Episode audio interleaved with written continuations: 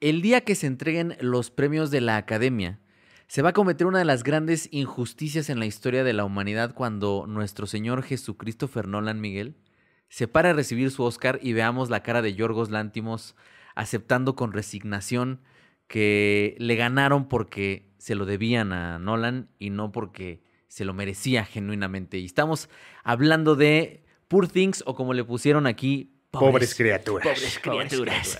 Pobres criaturas. Protagonizada por Emma Stone. Y que además vamos a hacer una cosa muy revolucionaria en la historia de los podcasts. Y es que Miguel va a colaborar eh, hablando de una película que no vio. Miguel, ¿cómo estás? Muy bien, muy listo para dar mi opinión de una película que no he visto. Algo que es una costumbre habitual de otros críticos, reseñistas eh, y opinólogos de YouTube, TikTok y Twitch. Póngase el saco a quien le corresponda. Y por acá está Axel, que él sí la vio y él sí trae un análisis muy elaborado hasta del diseño de producción. Pero no dirá nada. Pero, pero él no va a opinar. Miguel, ¿qué opinas entonces? ¿Cómo estás, Axel? Muy bien, muy bien. La neta sí estoy emocionado. Era una, una película que la neta esperé con muchas ansias desde que vi el tráiler. Y, y, luego eso es, contraproducente. Vean lo peor, o bueno, las decepciones. Muchas de mis decepciones fueron por eso, por esperar un chingo. Y en este caso no. Sí, completamente. Eh, yo, por ahí una, una guionista muy reconocida mexicana me escribió en Instagram porque reaccioné a, a su reacción en Poor Things porque no le había gustado y me dijo que fuera con, con mi hype, ¿no? Este, mesurado, que fuera yo tranquilo. Y yo salí emocionado, güey. Yo salí como, como niño, como renovado al mundo, güey, así feliz, como en pollitos en fuga viendo el mundo de colores. Dije, no, no, no, no, no. Esta es la película del año. Y la neta, sí lo voy a decir, güey. A ver, Robert Downey Jr. se va a llevar el Oscar. Ya sabemos todo el mundo que lo tiene en la bolsa por hacer Iron Man viejito. Y ese Oscar, ya habiendo visto casi todo lo que está nominado, eh, de momento para mí eh, le pertenece a Mark Ruffalo. Sí. No está William Dafoe, no entiendo por qué no está William Dafoe. Eh, Nolan se lo va a llevar por Oppenheimer, se lo deberían de dar a Yorgos Lántimos. y Emma Stone al parecer sí lo va a pelear. Es una tristeza, ¿no? Es una tristeza porque tenemos a Lily, ¿no? Y Glaston, de Killers of the Flower Moon, es una tristeza que, que la verdad ya no creo que compita, sinceramente. Y está Sandra, Sandra Huller. Mira, dicen que los expertos, que por supuesto no somos nosotros, dicen que el tiro está entre dos que es Lily Gladstone y Emma Stone, ¿no? Porque son las que han ganado premios, porque son las que están sonando por todos lados. Eh, a Emma Stone se lo dieron por La La Land. No sé qué opinas, Miguel, de la actuación de Emma Stone en La La Land. Esa sí la viste. No sé si crees que es digna. Tampoco la viste, güey. No, sí, sí la vi. no sonaste, sí, no sonaste tan convencido, güey. No, es un claro, obviamente. ¿Quién le pregunta? No, sí, este... Pues lo hace bien, o sea, pero realmente es que La La Land es una, pues una historia más convencional. O sea, creo que lo interesante es que, es que canten, que bailen, ¿no? O sea, pero tampoco es que tenga la coreografía. O sea, tampoco, no soy un experto en, danza, pero, o sea, no tienen una coreografía que dices, no mames, ve más se hizo una voltereta. No soy experto se pone a bailar ahorita, ¿no? Sí, sí, sí. Pero no, sé no sé bailar, pero ahorita pega un brinco y arriba de la mesa se pone como Jim Kelly, güey. Ya me pongo a hacer unos este, truquillos ahí. No, la verdad es que, este, pues, yo siento que lo, que lo hizo bien. O sea, la a ver, ¿en qué, qué otra película este, la, la, conocemos? En... Mira, yo, yo creo que La La Land... The Favorite. Eh, The Favorite ahí lo hizo excepcional, pero La La Land sí pienso también que fue un regalito, fue un obsequio ahí, no sabían a quién dárselo, vieron a Maston y dijeron, mira, pues ahí sabes, güey, de ahí al fin le vamos a robar el de mejor película al final con Moonlight, se va a armar un desmadre, entonces mínimo que lo tenga. Vamos a hacer que se pare y se siente. Sí, después, del desmadre que vamos a armar. Eh, yo nunca pensé que esa actuación era merecedora de un Oscar, porque tampoco el Oscar es como que el máximo premio, pero acá sí hace un trabajo excepcional. Eh, rápido, antes de que se me olvide, no, no, olviden seguir a Cine para Todos en Instagram, Cine para Todos OF y en TikTok, Cine para Todos 07. Ahí voy, primer, primer punto que quisiera abordar, las interpretaciones. Eh, todos están eh, extraordinarios, todos lo hacen muy bien. Mark Ruffalo funciona como este eje rompedor de un tono que ya de por sí es fársico, que ya de por sí es disruptivo, pero aún lo lleva más lejos. ¿Quién iba a pensar que el Hulk ¿no? se iba a sacar una interpretación a ese nivel? Y por supuesto, Emma Stone, que yo no sé, desconozco cuál fue el, trabajo em, corporal que ella hizo previo a empezar la filmación, pero me queda claro que tuvo que ser algo muy complejo. Y aunque el cuerpo es su principal vehículo en todo sentido Todos para, los para sentidos. expresar, en todo sentido, te- para los que son sims de Emma Stone lo van a disfrutar como no tienen ustedes una idea, eh, vayan preparados psicológicamente. Ah. Este, psicológicamente, Axel, psicológicamente, Axel. O sea, ¿tú ¿Qué pensaste, ¿Qué pensaste que iba a decir, güey? Me dio miedo, me dio miedo. Pero me, me- me sorprende que, aunque tiene todo este dominio del cuerpo, lo más importante está en la mirada. Sí. Las distintas fases de Bella Baxter, de la inocencia a- al dolor, a la tragedia, la risa, la alegría, la- todo está en la mirada de Mastón. Es que bueno, qué ojotes tiene, ¿no? O sea, no, en buena onda. o sea, Sí, pues, sí, no por sí. nada el meme del gato. Es que Axel ojo. anda pensando en este 20 mil cosas, entonces todo lo va a tomar como un doble sentido. Pero los, los ojos, la mirada, todo, todo está ahí, güey. todo- No, todo está a- ahí. es que a lo que iba precisamente es que eh, es más, ¿qué, qué, qué tan consciente es de lo que se ve a cámara? ¿Sabes? O sea, yo creo que eso, esa es la base de la actuación de esta Emma Stone en esta película. Sí, el, cuerpo lo es todo, su mirada, pero es qué se está viendo en este momento y eso es lo que voy a explotar. Y creo que lo hace muy bien. El entendimiento de lo que se ve a cámara es brutal y eso es lo que le da tan buena actuación y tanto sentido a lo que hace y tal vez no, no acabe en algo exagerado o, o en algo, bueno, que de por sí la película exagerada, pero no- en el mal sentido me refiero, ¿no? O sea, no, no cae en eso por la conciencia que tiene de lo que se ve a cámara. Que se viene también en colaboración con, con su director, ¿no? O Claro. sea, también tiene un, ya un historial bastante soberbio, ¿no? Sí, lo comenta Lantimos en una entrevista. Decía, güey, pues mientras estábamos siendo de Favorite, yo ya tenía Emma Stone pensada para, para hacer el siguiente papel, que era, que era este, ¿no? Y ya lo, ya lo decías, eh, Axel, ahí por ahí en, en Twitter alguien me comentó que eh, no le hacía sentido la historia. Perdón, pero es que es una historia a la que no le, se le tiene que buscar un sentido en estricto sentido narrativo. No va a haber un hilo conductor como tal que nos vaya llevando de la mano. Sí, tiene una estructura episódica que son además los distintos espacios que ella va visitando, pero eh, no vamos a buscar coherencia en una película como Poor Things. Quien vaya al cine a buscar eh, coherencia Yo. a Poor Things Está eh, perdiendo su está tiempo. perdiendo su tiempo. Quien vaya a buscar otras cosas con respecto a Emma Stone va de gane, Ok. pero quien vaya, vaya a buscar... Soy yo, soy yo, soy yo. Perdón, perdón. Son los dos. Basta los dos. Quien vaya buscando coherencia eh, y sentido narrativo no, no lo va a encontrar. Lo que sí van a encontrar, y, aquí también lo digo, y con perdón de nuestro querido Rodrigo Prieto, que seguramente está escuchando el podcast y le mandamos un saludo, Rodrigo. Un abrazo hasta donde te, te encuentres preproduciendo con Martin Scorsese. Eh, la fotografía, la fotografía también creo que. mm, Es un, es un trabajo eh, de uso de distintos lentes. eh, hay mucho ojo de pez, muchos grandes angulares, pero principalmente hay textura, hay color, hay blanco y negro. Yo siempre les decía, ¿no? Esta, esta categoría casi siempre se premia a lo, a lo técnico. ¿no? Las y acá locuras. hay un atasque técnico en todos los aspectos. Hay consonancia con efectos eh, visuales, hay consonancia con diseño de producción, hay maqueta, güey, hay, eh, reitero, ojos de pez, blanco y negro, colores saturados, hay todo lo que te puedas imaginar. O sea, el fotógrafo estaba Jugando, era su parque de diversiones. tanto por lo que tenía frente de la cámara como por lo que estaba haciendo detrás de ella, güey. Era un éxtasis brutal. Sí, sí, sí. Pero responde, ¿no? A est- esta libertad que, que- mencionas de tantas, tantas, tantas herramientas que se usó. Responde al sentido de la película completamente. O sea, eh, yo leía por ahí que era que eh, más que aportar distraía. Yo creo que no. Yo creo que yo creo que si te si estás jugando con, con esta historia tan bizarra, tan barroca, Esa es la pues palabra. güey. obviamente también la Qué cámara pu- mamador, güey. La primera vez en no sé cuántos años que dice barroco, güey. Sí, churrigueresco, ¿no? Churrigueresca. Axel. No, pero bueno, yo creo que la fotografía responde a eso mismo. Sí. O sea, si, eh, si la esencia es esa, pues qué mejor que la cámara responda de la misma manera. Sí, completa. Y, y además va de la mano con el otro gran elemento que, que destaque aquí, que es el diseño de producción. Eh, yo de pronto pensaba, pues, ¿por qué estos colores tan saturados y el arco iris y el cielo entre violetas, rojos, azules, morados, de todos los habidos, de colores habidos y por haber?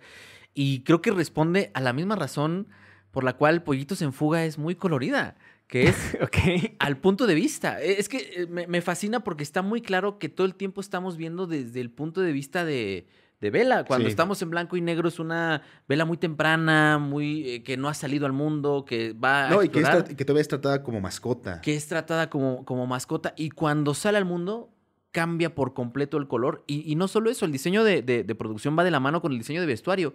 Su ropa va cambiando conforme ella va entendiendo el mundo en el, el que está viviendo. Entonces, el, tanto el diseño de producción como la fotografía, esos ojos de pez, esos colores, va de la mano con, con- con lo que es ella como personaje. Y si no entendemos que estamos entrando a la película viendo desde los ojos de ella, que es una mirada, todo el tiempo se lo dicen, muy particular, vamos a terminar como los chicos que estaban adelante de nosotros, eh, porque la fui a ver con mi novia, eh, que terminaron y dijeron, ¿what? ¿What? Así como de, ¿qué? ¿What? ¿Qué Dios? Y yo, pues sí. O sea, sí, estás- pero... Sí, y, y si no entendemos que estamos viendo todo como ella lo ve, va a ser muy difícil que entremos a esa convención del- de, lo surreal o de lo barroco, de lo churrigueresco que es la propuesta del Antimos. Pero algo ibas a decir. Eh, antes, antes de entrar al diseño de producción, porque ahí sí, perdón, me voy, me voy a pasar de mamador. eh, yo creía que en Barbie era. eh, la, la de las pocas que tenía asegurada era justamente vestuario, porque, pues, Barbie. Es Barbie, ¿no? O sea, no, no en el mal sentido, sino, o sea, que toda- mucha de la campaña fue dirigida ahí, ¿no? Nel, Nel, le, le compite muy cabrón Poor Things, pero muy cabrón. ¿Y quién gana? ¿Quién gana? Yo diría que Poor Things Poor se la lleva de calle a Barbie. De hecho, alguien por ahí eh, me es la Barbie para los que escuchan Bjork, ¿no?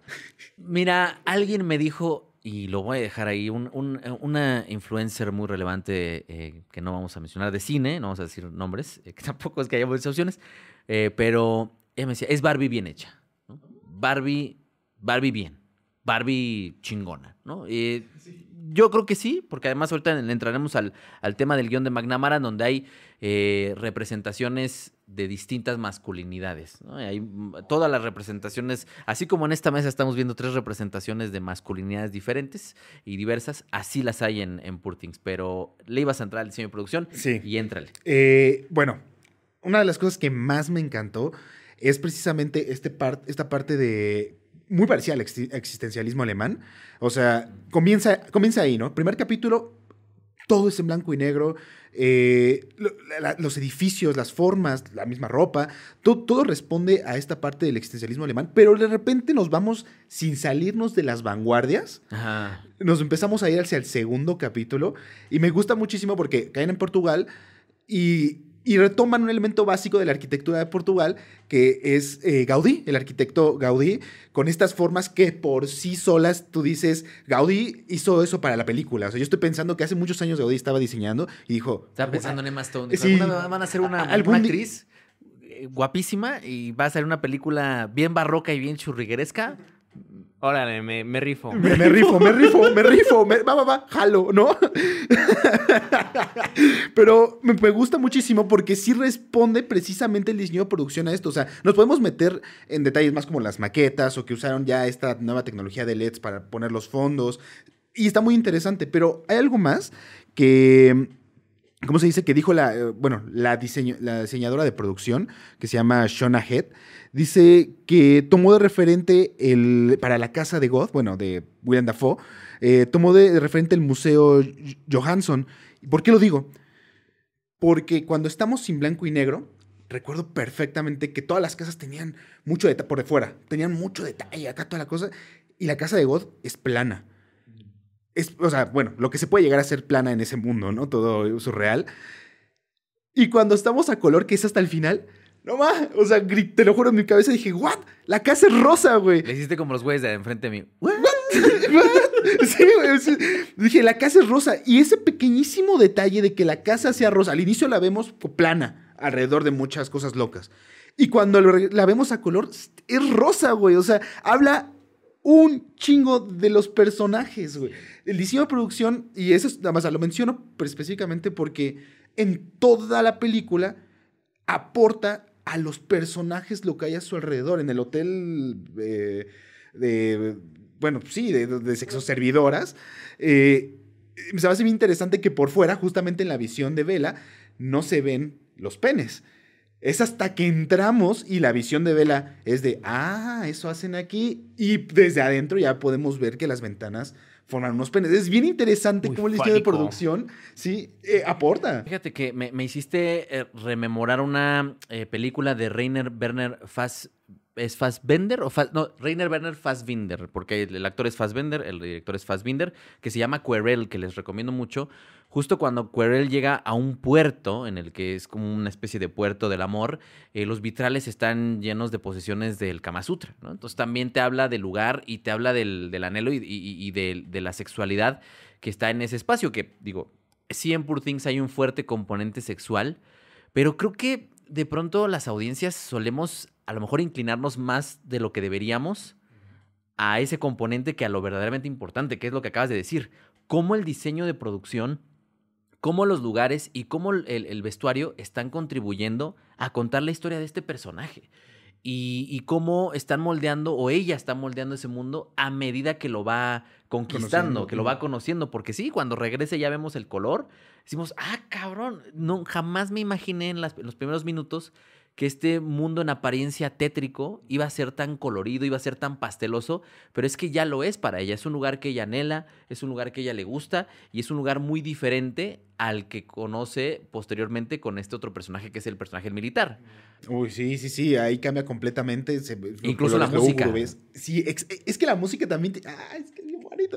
O sea, es una lástima porque Oppenheimer obviamente se va a llevar a mejor soundtrack. Es, Estás como, como Emma Stone, güey.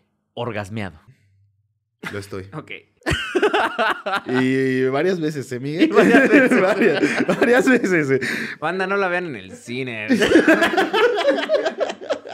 No mames. No, qué Se va a poner muy incómoda la sala. No lleven a sus papás. güey. Estaba llena, me tocó sala llena y fue muy divertido ver a la gente. Se van a resbalar cuando salgan ahí. Sí, sí, sí. Pero bueno, eh, para terminar con eso del diseño de producción, que hay muchísimas cosas, ¿no? Pero un detalle último que me gustó muchísimo, fíjense cuando lo estén viendo, Miguel. El, En el detalle que te voy a comentar. En- Lo Específicamente. demás, lo demás es- te va a distraer de lo que Está- hay, hay un detalle que es que pues ella camina, pues sí, como un niño pequeño, casi toda la primera parte de la película. Y en la habitación de Goth, su piso no es eh, plano, no es como Gaia Loseta, es como si fuera una cama. Y se me hace bien interesante ese detalle, porque cómo camina sobre una cama, ¿sabes? La misma forma. Entonces habla muchísimo, tal vez no del hecho que, de que ella haya podido aprender a caminar bien o no, es del contexto en el que está Exacto. cómo, cómo ella se comporta. Entonces, se me hace bien interesante ese detalle. Te vas a fijar y no te fijes en el techo que hay una oreja gigante, pero no sé por qué, pero bueno. Sí, y está repleto de esos pequeños eh, guiños, esos pequeños, eh, justo, eh, de- detalles que van, que van configurándola a ella, a los, a los otros personajes. Y también, eh, digo, todo eso viene desde el guion. Tiene este punto de partida, que es el guion en donde por ahí incluso alguien subió algunas ilustraciones que acompañaban a al cuento en el que está basado. Si no mal recuerdo, es un, es un cuento, es una adaptación. Y ya desde ahí venían como ciertos, ciertos detallitos. Pero a mí sí, sí lo voy a mencionar. El tema de las masculinidades diferentes, ¿no? De las masculinidades diversas. Tenemos a un, a un capitán por ahí que es el cierto tipo de, de eh, masculinidad como añeja, ¿no? Este, de que la, mujer es mi propiedad y tiene que responder como mi propiedad. Y de pronto está Max McCandles, que es muy diferente. Es una persona que deja ser a Bella. Y de pronto está Godwin Baxter, que es, un- es el padre, ¿no? Eh, como tal. eh, un padre que por momentos es cruel, que por momentos es bondadoso, que... Y está este señor Duncan, que es eh, Mark Ruffalo, Mark Ruffalo. que es este, eh, ¿cómo decirlo? Que iba a decir Mauricio Garcés, pero no, no, no se acomoda tanto a lo que quiero decir. Es que es un, es un dandy, ¿no? Es un Don Juan, es el todas mías, es el, el yo te voy a llevar eh, al éxtasis y te voy a llevar más allá de lo que jamás ningún otro hombre te ha llevado, que ese es el tocayo, por supuesto. Y este, en, en estas masculinidades que estamos Sí, sí, sí. coexistiendo aquí él representaría eh, a Duncan. Y, y me gusta mucho porque juegan dentro de este universo que está planteando Yorgos Lántimos, eh, orbitan alrededor de ella. ¿no? Y ella va conociendo ese mundo a partir de conocer esas, esas masculinidades diversas y también esas, esas, esas feminidades, no sé si se le dice así, pero diversas, ¿no? Porque también hay distintas mujeres que están alrededor. La, la, La del barco. la del barco, La del hotel. eh, la ama de llaves, las del hotel, o sea, y, y ella va conociendo ese mundo a partir de ahí. Y me gusta el transitar del personaje, que es esa infantilización a esa adultez que viene de la lectura, que viene de la reflexión, que viene del pensamiento y cómo pasa del cuerpo a la mente, que es justo ahí donde está el principal eh, dilema de toda la historia. Y se nos olvidaba mencionar a uno de, de, de, de- de- perdón, de estos hombres, de estas masculinidades, que me parece muy interesante y se me fue el nombre, el que se encuentra en el barco. Ah, claro. e- Ese vato me, me parece bien interesante porque habla de, de- del hombre que, que no, no es que no te deje disfrutar de la vida, pero que a huevo quiere que veas la realidad, ¿no? Lo describen, de hecho, como el cínico. El, El personaje, ¿no? Cínico, un cínico. exacto. Y, me- y- y a partir de ahí, yo creo que es bien interesante también, porque tenemos a God, que es este William Dafoe, que sí, aparte de su nombre, como su padre, como esta parte. Harry. Harry. Harry. eh, Gracias, Tocayo. como se dice, que, que parte de esta de- del, del- del lado paternal, amoroso, sí, God, al fin y al cabo, pero tenemos este lado de que está destruido, física y mentalmente. O sea, está destruido. Y cómo eso contagia precisamente a Bella. Y luego te- tenemos a Mark Ruffalo, ¿no? Que gusta- es que es, es bien, bonito cómo los personajes pivotean hacia, todos lados, pero a la vez para evolucionar a Bella. Y al final creo que ese es el, el- mejor meollo que tiene este personaje de Bella, que sí, tiene mucho de ellos, pero tiene su personalidad y es muy marcada, nunca la suelta y, pese a ser una, ah, bueno, termina con su arco muy evolucionado, pese a eso no pierde su personalidad yo creo que ese es el, el excelente valor que le da tanto Yorgos como Emma de no perder ese, ese, ese hilo que nos, pues que encanta a todos, no solo en la película, también nos encanta a nosotros. Que ya viene el Frankenstein de, de Guillermo del Toro, pero en este caso, pues es un poco eso, ¿no? Como el robot, el autómata, ahorita que estamos hablando de inteligencias artificiales y de estas este, inteligencias que empezaron justo a lo mejor balbuceando, medio eh, conectando tres palabras y ahora ya eh, componen canciones eh, o cantan como Bad Bunny y todas estas cosas que Y están mejor, haciendo. Exacto, güey. Llegará un momento en el que ya tendrán su propia su propia personalidad y, es lo que sucede con, con ella. Yo quisiera ir concluyendo con la dirección. Eh, decíamos antes de empezar a grabar que por ahí estaba el díptico de Lobster Con, The Killing of a Sacred Deer. Y ahora tenemos The Favorite, que va muy bien de la mano con eh, Poor Things, que está un, un poco llevada más, más al extremo. Eh, Yorgos Lántimos, nuestro crítico eh, en, en web, en Sum F7, decía que Yorgos Lántimos ha vuelto a ser otra obra maestra, no importa de cuál de sus películas estés hablando. ¿no? Y me, Vaya. se me hace una, una frase muy, muy bonita porque creo que sí describe lo que ha logrado este cabrón. ¿no? Va a ser una lástima cuando pierda el, el Oscar para los que siguen el Oscar, pero me queda claro que su trabajo en diseño de producción, su trabajo guiando fotografía, pero sobre todo la complicidad que logró con, con Emma Stone, porque no es una chamba actoral fácil, porque está muy por encima del nivel técnico que logró con La La Land, porque es mucho más arriesgada, porque es mucho más eh, intensa en todo aspecto, no se ha- hubiera logrado, habría logrado sin la complicidad con Yorgos Lántimos. Entonces, en, dirección impecable, yo terminé apabullado y sorprendido por, por todo lo que hizo este cabrón coordinando a su equipo, porque sí es un trabajo en equipo, pero, pero sí lo que logra eh, desde, desde ese liderazgo de la dirección, eh, pues sí, no, no, no pienso en otra película de las que están nominadas que lo, que lo tenga y miren que mamé la Sociedad de la Nieve, que yo sé que no está mejor película, pero sí mejor película internacional, pero bueno, lo que hace este cabrón es una locura en todo aspecto. Sí.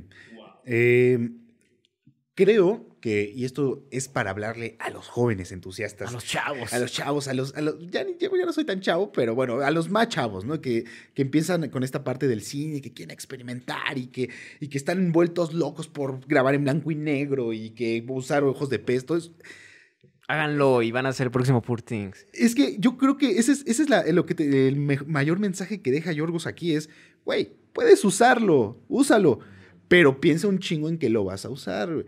Por- porque al final, yo, él metió todo este, este, este armatoste de, de habilidades técnicas, pero tiene sentido. Usen a sus amigos más ojones. No sí, iba a jalar. sí, sí, sí. Ese corto erótico que siempre has querido hacer, hazlo, güey. Ahí tienes este un ejemplo con Para que luego te funen. Sí. De hecho, no sé, siento que este programa va, va a estar muy... No creo, no creo. es, eh, Son ellos, yo no La, la verdad es que sí, Mi- Miguel, Miguel está... Se deslinda. Miguel, Miguel está libre de pecado. No, yo pienso que es un... O sea, yo menciono tanto esto de, de- del mame de Emma Stone porque te das cuenta que la sala a la que estás compartiendo el espacio es en lo que se están fijando, ¿no? Una vez que uno va saliendo del... Vas pasando el pasillo, no, es que no mames, yo nunca pensé que Emma Stone iba a hacer esto, ¿no? O sea, como que se quedan con esa parte cuando lo, lo verdaderamente importante es esa independencia que va logrando el personaje, es cómo está, eh, cómo se inserta en el mundo en el que, en el, al que está accediendo, el dilema moral que se plantea que no lo podemos spoilear porque creo que ese sí es parte importantísima de la, de la, La trama. de la trama, pero pues, lo, lo menciono por eso que, claro, el tocayo sacará clips y nos sacarán de contexto y ahí valdremos madre, pero por eso, por eso lo digo, ¿no? Porque sí noté que en la función era lo más importante cuando había otras cosas que yo estaba como tú de, güey, es que el diseño de producción, y es que la foto, y es que, y la gente estaba como apabullada por, por lo que estaba en la pantalla, ¿no? Un último detallito. Leí por ahí, no a uno, a varios, eh, quejarse de que no, no respetaba a- como adaptación lo que venía en el libro. Yo creo que es, es bueno recordarles siempre que es una adaptación, así que puede hacer lo que se le pegue su regalada gana con Pues su sí, es un adaptación. punto de partida nada Sí, más. ¿no? Exactamente. Entonces, por favor, gente, también no, no manchen. O sea, si está ahí tu libro, ahí siempre va a estar, léelo cuando quieras y ahí está siempre tu mensaje. O sea, siempre, siempre conviene, o sea, creo que, ay, las adaptaciones son una locura, pero creo que siempre conviene en ese terreno es ver el mensaje, ¿no? El meollo del mensaje de, de la obra original y ver si tiene, si tuvo esa intención de recrear el mensaje, pero no le, no le salió. Ahí es cuando yo digo, bueno, sí fue fallido, ¿no? Porque era una intención. Pero si dices, no, a ver, se fue por otro lado, fue por una decisión, este, muchísimo más pensada, ¿no? Más elaborada. Y yo nada más, para cerrar eso, diría que eh, tendría que ser un debate superado, el del tema de las adaptaciones. Se ha demostrado que los directores pueden seguir o no y pueden lograr cosas muy grandes o no, siguiendo o no siguiendo el material de... de O robando, un- o, o robando directamente, eh, también, también pasa, ¿no? Pero bueno, eh, Miguel, ¿dónde te pueden seguir? Que? No, hombre, después de haber opinado tanto. Tienes que poner varias reacciones. Estemos hablando y Miguel. Y no sé, hasta me estoy sacando el moco. ¿no? No, bueno, pues a mí, este, no la he visto, pero pues la voy a ver. Yo represento esa parte del público que no la ha visto y que quiere ver que... ¿Te convenció? Ajá, no, me han convencido completamente. No sé si de ir a pagar una sala del cine, porque igual iba a oler raro, pero si hay mucha gente como ustedes, Ay, qué nosotros. Eh, ¿dónde, ¿Dónde te pueden seguir, me pueden seguir. me pueden seguir eh, en Instagram como maps-2208, en eh, Letterbox como Miguel Portal, al igual que en Twitter. Ahí está. Eh, Axel. En Instagram, Axel Chalico 2 y en Twitter, Axel Darío 21. Ahí está. Yo les vuelvo a recordar Instagram Cine para Todos OF, eh, que en el contexto de este episodio pues sí parece que es otra cosa, pero no es así, es la cuenta de Instagram. Y en TikTok Cine para Todos 07 y a mí en Twitter como el guion bajo Lindon.